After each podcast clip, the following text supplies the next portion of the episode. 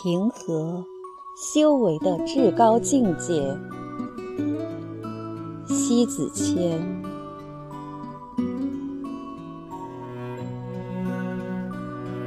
修身养性，以心平气和为至高境界。平和的人，向来内心上不急不躁，不疾不徐，言行里不温不火，慢条斯理，态度里不专横野蛮，和蔼可亲。平和才能持正，如是平的阳阴，恒知天地。不受尘世间浊气混清，把真静与无我都归心。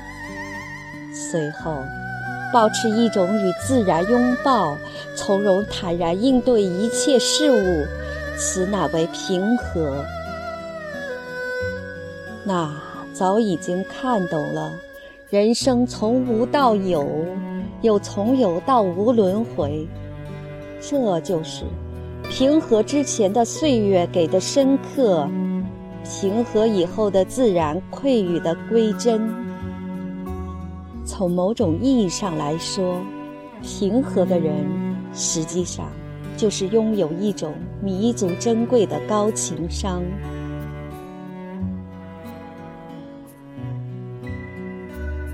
人生最难能可贵东西，永远最是稀缺。人们都刻意去追求些什么的，就愈是难以得到。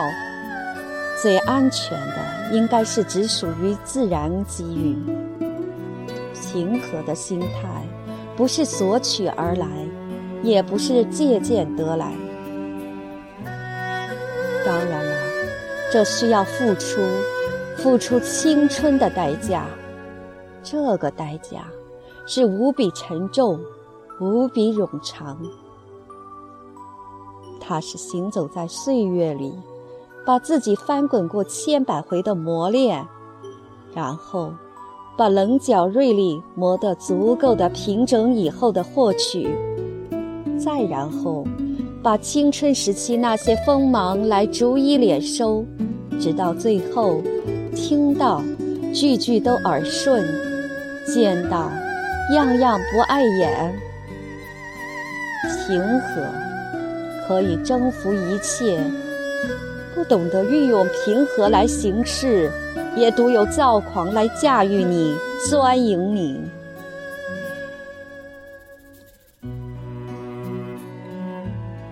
宇宙里恒气尤其公平，付的代价有多大，你得到的就有多大。而有些不属于生命中的东西。若用暴力与巧夺，都会变了模样的惨白。纵然多么虔诚，天地间也不会动容，也只因有些修为未到罢了，也或者是境界还没到达到，所以成容不了。平和，那是多么高的修为啊！既是内涵灵秀，蕴藏绚丽，又能顾盼生辉，步步生莲，更是一剂灵药，一方妙丹，可平复浓淡，恒定山河，量化天地。平和的人，磁场强度不可估量，让人自然愿意去亲近，处之。又让你察觉不到一丝丝的乱意燥气。那从脸上看去的神情，是佛一般的慈悲，眉目之间无声流露出大爱。无论尘世间多繁杂喧哗，那心无旁骛、低眉敛气、定力有如泰山，那般的庄重。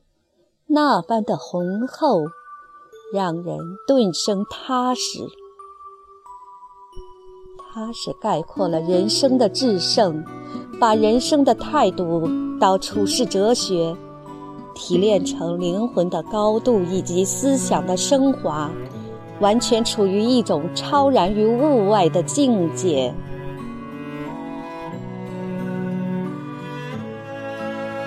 要不，怎么会有如此多的人孜孜不倦奋取呢？这应该是人生最终极的需要，生活至高的境界了。因为历练过风雨，所以踏实持重、笃定安然，没有情绪上的大起大落，没有言语中的歇斯底里。没有行为上的剑拔弩张，它是为人的需要。因为看透人生得失，所以淡泊明志，宁静致远。面对功名利禄，坦然应对，不以物喜，不以名累，不蝇营狗苟，追风逐利，不刻意追求享乐生活。远离世俗名利的纷扰，它是立身的需要。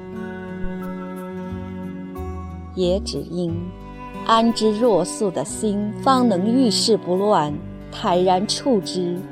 行到山穷水尽处，坐看风起云卷时，没有大惊失措、痛苦悲观，不会望而却步、闻风披靡。它是处世的需要。平和的人，其襟怀的广博，可容天地间万物；坦荡，自然就胸无素物。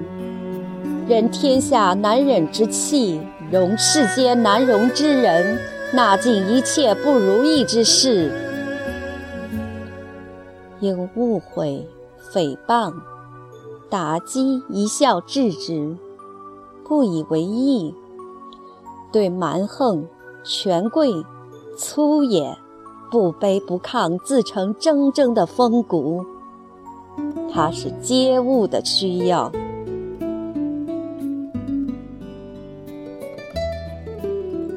宁静的生活，安详的心境。不会再有风声鹤唳的惊慌失措，流水的从容，烟云的舒展，都是不迫与自如。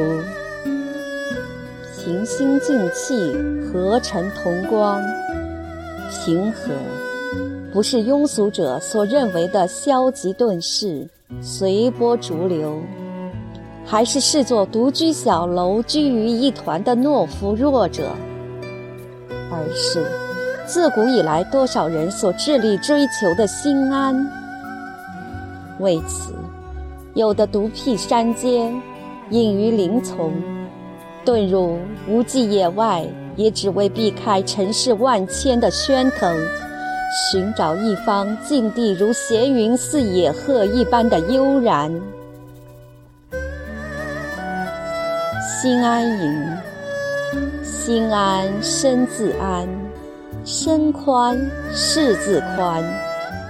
心与身俱安，何事能相干？水位一身小，其安若泰山；谁为一事小，宽如天地间。生活中，太多人为名所累，被利所伤。原来那美好的生活中。却被私心杂念、名将利索而的扭曲自己，丑化了生活的原色，拖累了自己人生的步伐，陷入了纷争、钻营的俗世怪圈之中存活。这无疑自讨苦吃，自取灭亡。那是因为没有平和所支撑的底气。如宠不惊，闲看庭前花开花落，去留无意。漫随天外云卷云舒。平和，它不惊不惧，立于世间万变，而表现出非凡的镇定自若，而往往正是这种心态能静观其变。然之，洞悉百态，通常做出令人哗然敬佩的壮举。平和者，从不渴望那种妖艳的鲜花簇拥，不奢求雷动掌声的冥想。他追求的不是短暂的绚丽，而是一种永恒的美。这种美不是扭曲的包装，而是自然的集结天地间的浩荡之气，流转着富香，极好的呵护内心妙合，浑然成禅定。大凡平和者，则会展现出生命的本色，彰显出人格的魅力，投射出的是灵魂的高度。平和，即平心；然静定，恰同一场最是庄重的修行，仅在无声之中，让万物肃清了起来。那。还有什么不被他所收复、所持衡？